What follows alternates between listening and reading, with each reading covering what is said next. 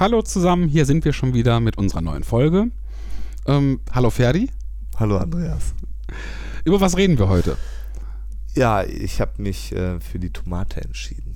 Okay, dann reden wir über die Tomate oder die Tomaten. Genau. genau. Ähm, also, ähm, erstmal die Frage, warum pflanzt du überhaupt Tomaten an? Ja, weil die Tomate äh, einer meiner Lieblingsgemüsearten äh, ist, weil die bei uns im Betrieb schon immer gewachsen ist. Also, wie gesagt, haben wir schon 20 Jahre so gemacht. Selbst der Opa hat schon Tomaten angebaut. Und ähm, die Tomate ist Deutschlands liebstes Gemüse. Jeder Deutsche isst im Schnitt so um die 20 Kilo Tomaten im Jahr. Das ist eine Menge. Inklu ja, aber inklusive Ketchup.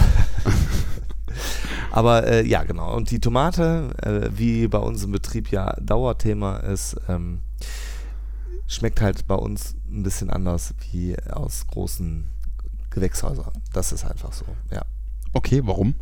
Ja, warum? Weil bei uns die Tomate im Boden wächst und der Boden äh, einfach ein anderes Medium ist wie eine Steinwolle oder Kokosmatten oder sonstiges. Ah, okay. Ich sage immer, das ist äh, vom, vom äh, die Tomaten aus dem Gewächshaus ist wie auf der Intensivstation, da kriegt man alles, dann je, von jedem Nährstoff hier ein Tröpfchen, da ein Tröpfchen.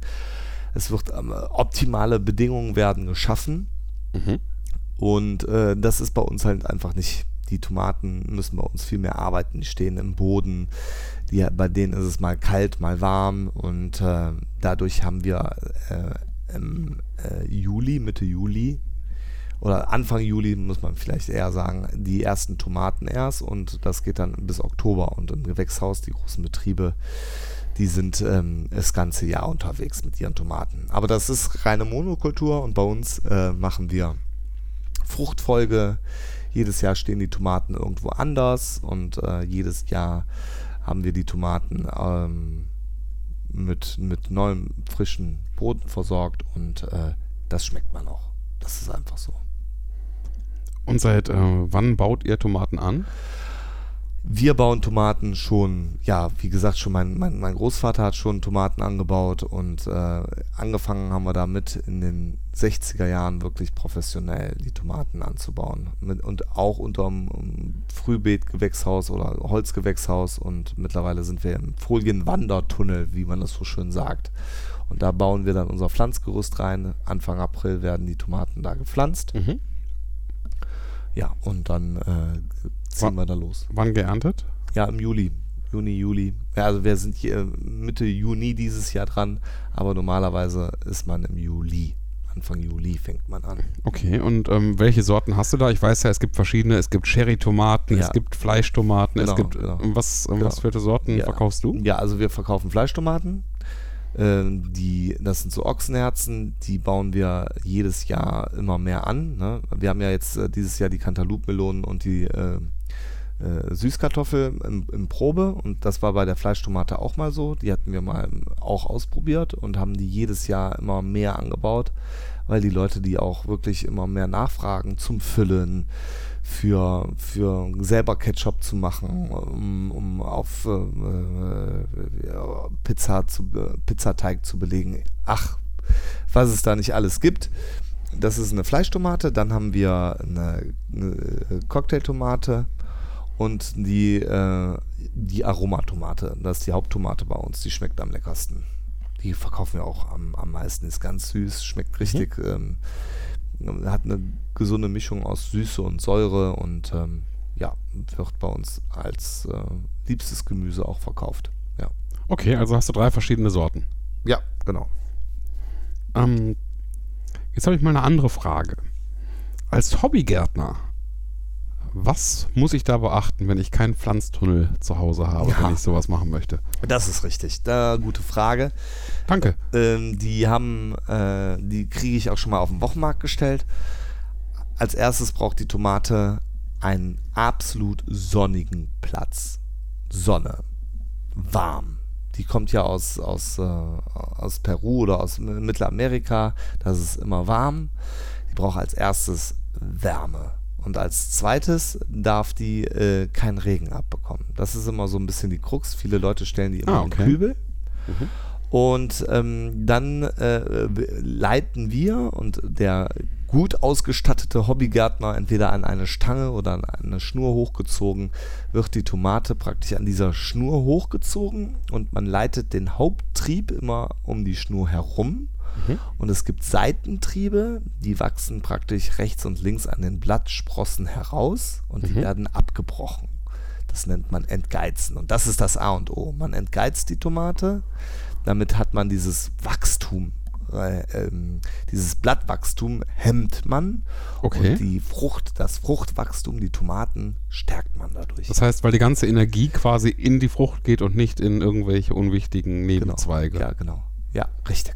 Okay, du sagst gerade, die kommt aus Peru, die Tomate. Ja, also aus, aus, aus hat, äh, ich sage mal, Also- Kol- Kolumbus hat die mitgebracht. Nicht, nicht aus Italien, sondern aus, äh, äh, ja, aus der neuen Welt, wie man damals gesagt hat. Das heißt, so ungefähr 15. Jahrhundert irgendwie. Das Ja, genau. ist die Ja. bei uns. Genau. Und die hat erst in Italien und in Spanien Anklang gefunden und äh, in Österreich heißen die Parad Paradeiser. Und die sind jetzt seit, glaube ich, erst 150 Jahren in Deutschland, die Tomate. Ach, so lange hat das noch gedauert, bis Ja, die halt ja, wirklich genau. von Italien dann im Weg äh, Ja. Genau. ja. ist ja eigentlich ja, Witzig, ne? Witzig, ja. ja. manchmal ist das so. Weil das, man muss sich da ja auch mehr, erstmal auch dran gewöhnen, irgendwie so ein bisschen. Und die Tomate ist ja auch verwandt mit der Kartoffel. Das ist beides Nachtschattengewächse. Stimmt, das hattest du erwähnt in Ja. unserer Kartoffelfolge. Ja, richtig. Das war, glaube ich, Folge 1, glaube ich, oder so. richtig, richtig. Ähm, genau, bei den Holländern zum Beispiel. Da sieht man ja oft wirklich äh, kilometerlang, Ja. Sieht man ja äh, Gewächshäuser, in denen Tomaten gezüchtet werden. Ja, dann oft noch, wenn man irgendwelche Fotos sieht, dass die in Schichten Ja. gepflanzt werden und so weiter. Mhm.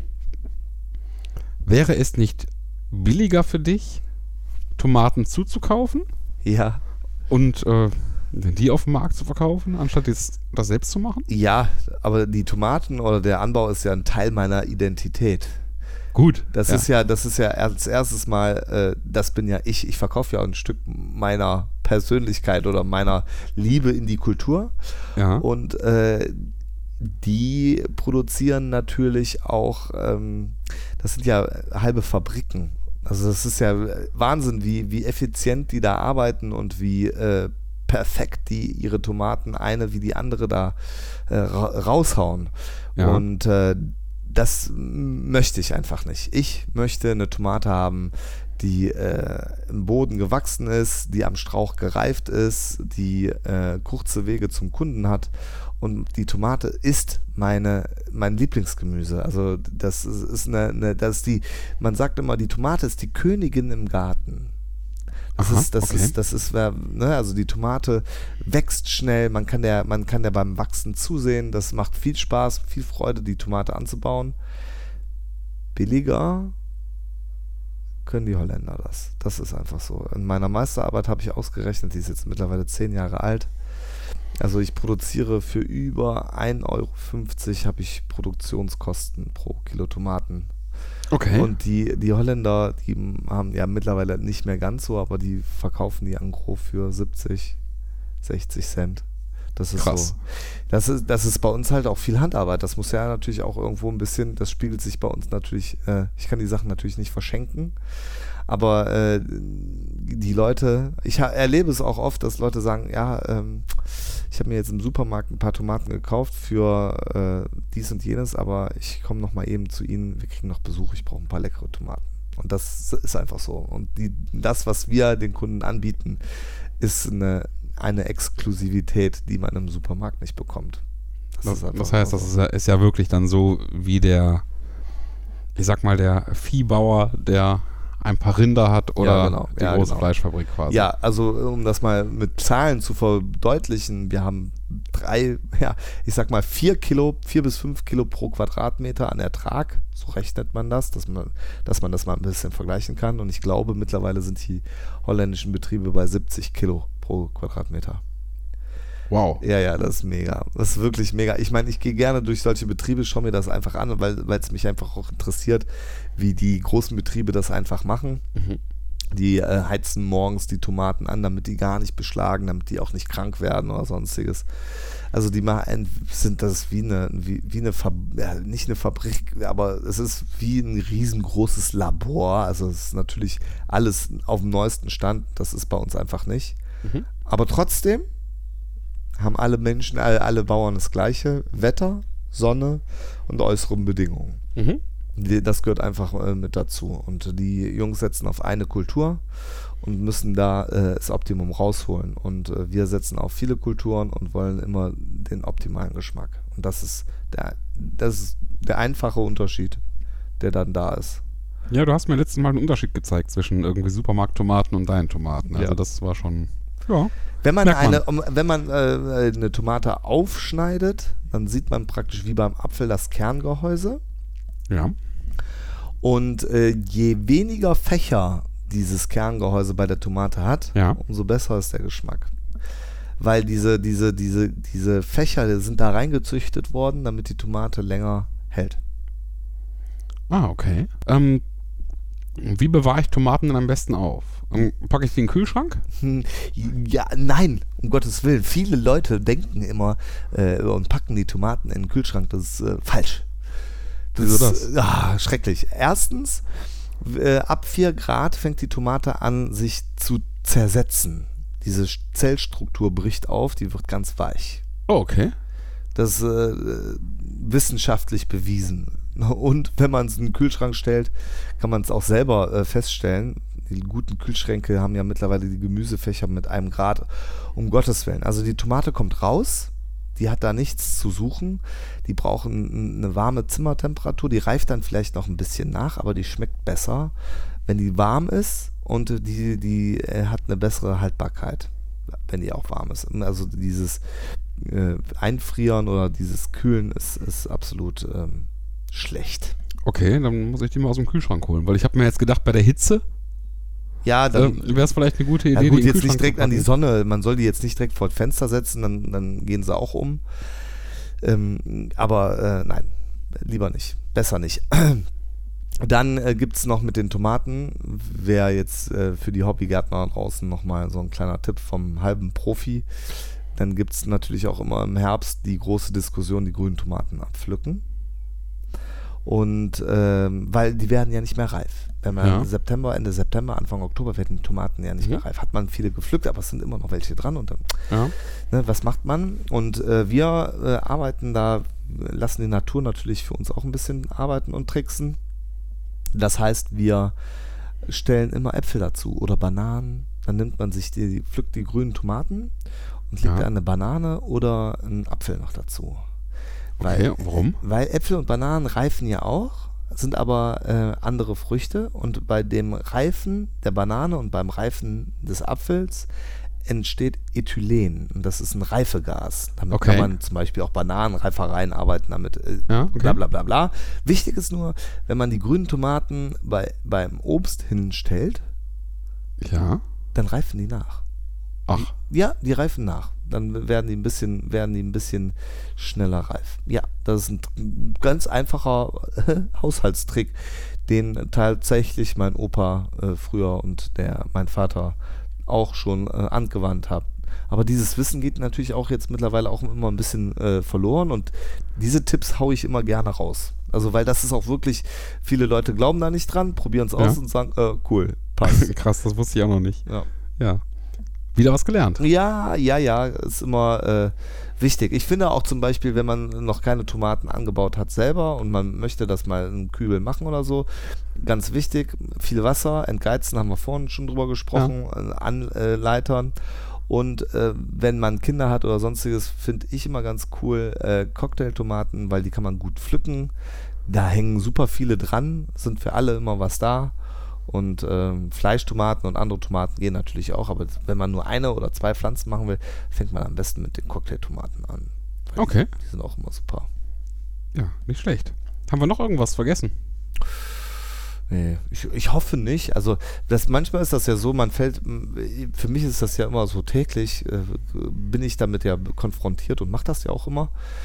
Und ähm, mir fallen dann immer später dann nochmal ein paar Dinge ein. Also bei uns, mei- unsere Tomaten werden zum Beispiel nicht gespritzt. Unsere Tomaten sind, äh, äh, wachsen in der, in, ganz normal in der Erde und werden gedüngt und gewässert. Und das Wichtige ist halt, dass die äh, immer schön im Trocken stehen und dass wir wechselnde Flächen haben. Das sind so die Hauptdinge, die wir praktisch zu, zu beachten haben. Und wenn wir einen super Sommer haben, haben wir natürlich super leckere Tomaten. So wie jetzt, muss man klar sagen. Also die sind äh, mega. Wir haben dieses Jahr eine mega Ernte. Ja, da hängt richtig viel dran. Das ist richtig schön. Ich bin mir schon am überlegen, ob man nicht eventuell irgendjemanden findet, der äh, sich bereit erklärt, aus unseren Tomaten, die wir zu viel haben, noch ein bisschen Ketchup zu machen oder so. Das ist bestimmt Coole cool. Idee. Ja, wäre cool. Also wenn, wenn sich jemand mal bereit erklären möchte, ich kann dem ja ab August äh, ein paar Tomaten zuschicken. Also, wenn irgendjemand Ketchup machen kann, melden bei uns. Äh, ja. Ja, das Und- waren die Tomate. Ja, bring nächstes Mal welche mit, wenn du kommst. Ja, kann ich gerne machen. Ja, dann, äh, ja, dann war's das eigentlich, ne? Ja. Über was reden wir in der nächsten Folge? Äh, äh, ja, von bis. Ja, Obst, Obst ist wieder dran, ne? Also Gucken wenn irgendwas Obstiges, dass wir das immer im Wechsel haben, Obst und Gemüse. Okay, Vielleicht wir lassen uns was Pflaumen, einfallen. Kirschen, mal gucken. Gute Idee. Alles klar, dann bis zum nächsten Mal. Alles klar. Vielen Dank. Tschüss. Und tschüss.